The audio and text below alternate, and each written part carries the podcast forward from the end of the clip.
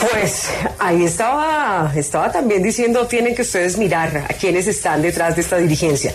Saludo hasta ahora a la senadora Marta Peralta, ella pertenece al Pacto Histórico y además es presidenta de la colectividad Maíz.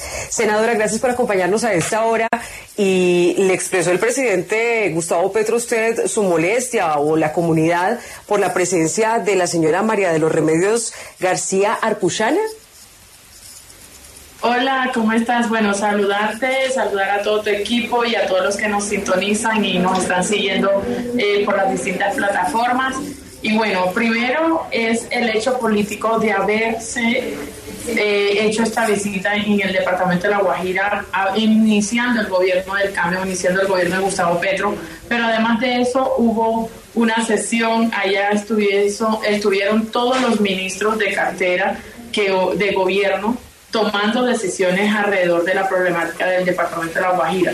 Eh, sobre la pregunta que me hace sobre, eh, sobre la señora Puchana, pues no la conozco, no la conozco, no tuve conocimiento de ese impasse, porque además tengo que aclarar que el evento lo organiza y lo coordina la Casa Militar. Y a veces ellos no tienen conocimiento de quién es tal líder, de quién es tal persona, que, y menos en un territorio como el departamento de La Guajira, que los territorios son tan autónomos que llega a todo el mundo. Si hay una, eh, mm, digamos, una especialidad y una particularidad que ha tenido este gobierno es que está siendo cercano a la gente. Y pues hay muchos, ni la Casa Militar, ni yo, ni los organizadores que estuvimos de pronto, alcaldes, gobernadores, en marco del evento, muchos no tenemos el conocimiento de quién es cada líder, solamente organizamos el espacio cerrado con los que pidió el presidente que se hicieran, que estaban eran los voceros de la sentencia, los congresistas, los alcaldes, el gobernador y el gobierno. ¿sí? Ese fue el espacio privado.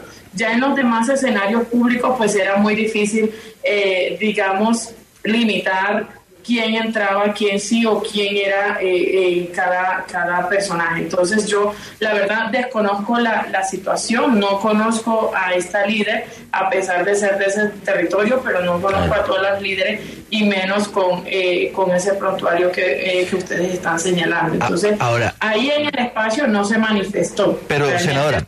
Senadora, retomando las palabras del, del, del presidente en esas, en esa eh, discurso que dio o intervención que hizo frente al pueblo guajiro, usted sí siente que, como él lo dice, ha habido personas líderes dentro del mismo pueblo guayú que le han dado la espalda al pueblo guayú y que lo que han hecho es trabajar para unos intereses que le han hecho daño al pueblo guayú.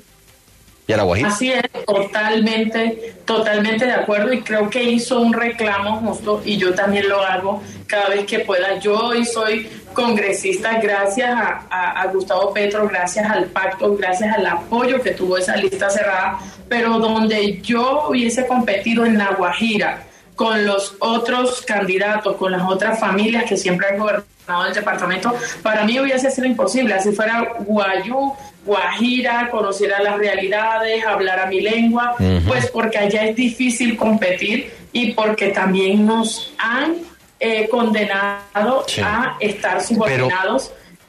sí, pero, pero mire usted, es que en una de las fotos que nos mostró Andrea, la, la segunda, la segunda foto, usted está con una persona de por medio de la señora Arpuchana usted nos insiste en que no conoce ella qué se dedica y en que no sabe qué tipo de liderazgo ejercido, es que me sorprende. Usted está en la misma mesa. No, realmente no tengo por qué mentirte, no, no la conozco.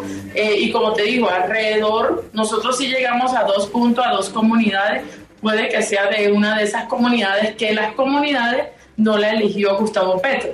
Simplemente la elige la Casa Militar por tema de seguridad, cuál es el espacio mejor para entrar y salir, cómo pueden ellos tener el espectro de acción amplio.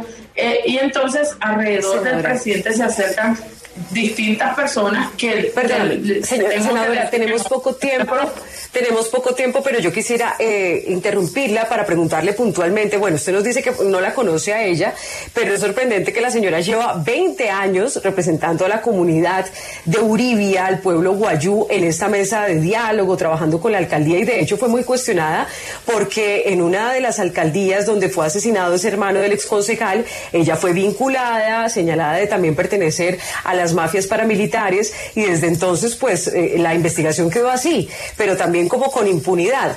Entonces, si durante esa época que fue presencia paramilitar, después también saqueos de la Guajira y esa persona ha estado ahí tanto tiempo, porque ustedes no les han pedido explicaciones?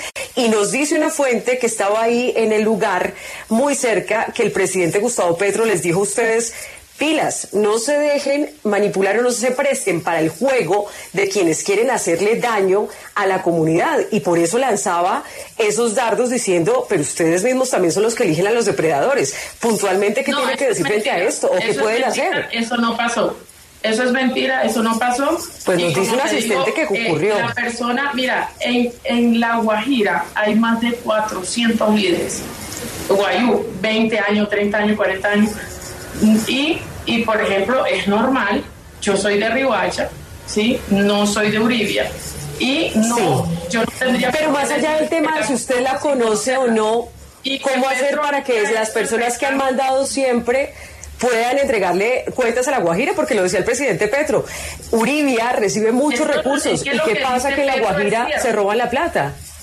Lo que dice Petro es cierto, y es así, y ha pasado así. Y ahí es donde nos toca hacer nosotros control y ahí es donde estamos revisando cada proyecto que se ha hecho, incluso pidió intervención de la Contraloría. Pero que él haya dicho que aquí esta señora, no, ni él sabe quién es la señora, ni sabe cómo... No, nos dicen que sí sabe, que le, que le manifestaron la, la, molestia. Pero, insisto, más allá de eso, entonces, ¿qué se va a hacer? Porque si los mismos han mandado durante años en esa representación de, de diálogo de los guayú y nada que se supera la pobreza, nada que se tiene agua potable, entonces ustedes están conformes o qué van a hacer? Porque eso no podría continuar así. Entro yo y ahí es donde nosotros sí tenemos que empezarnos a organizar, aprovechar este gobierno que tiene la amplitud y nos ha dejado unas tareas a cada sector. Primero le dijo a la comunidad no sigan eligiendo a los mismos depredadores políticos.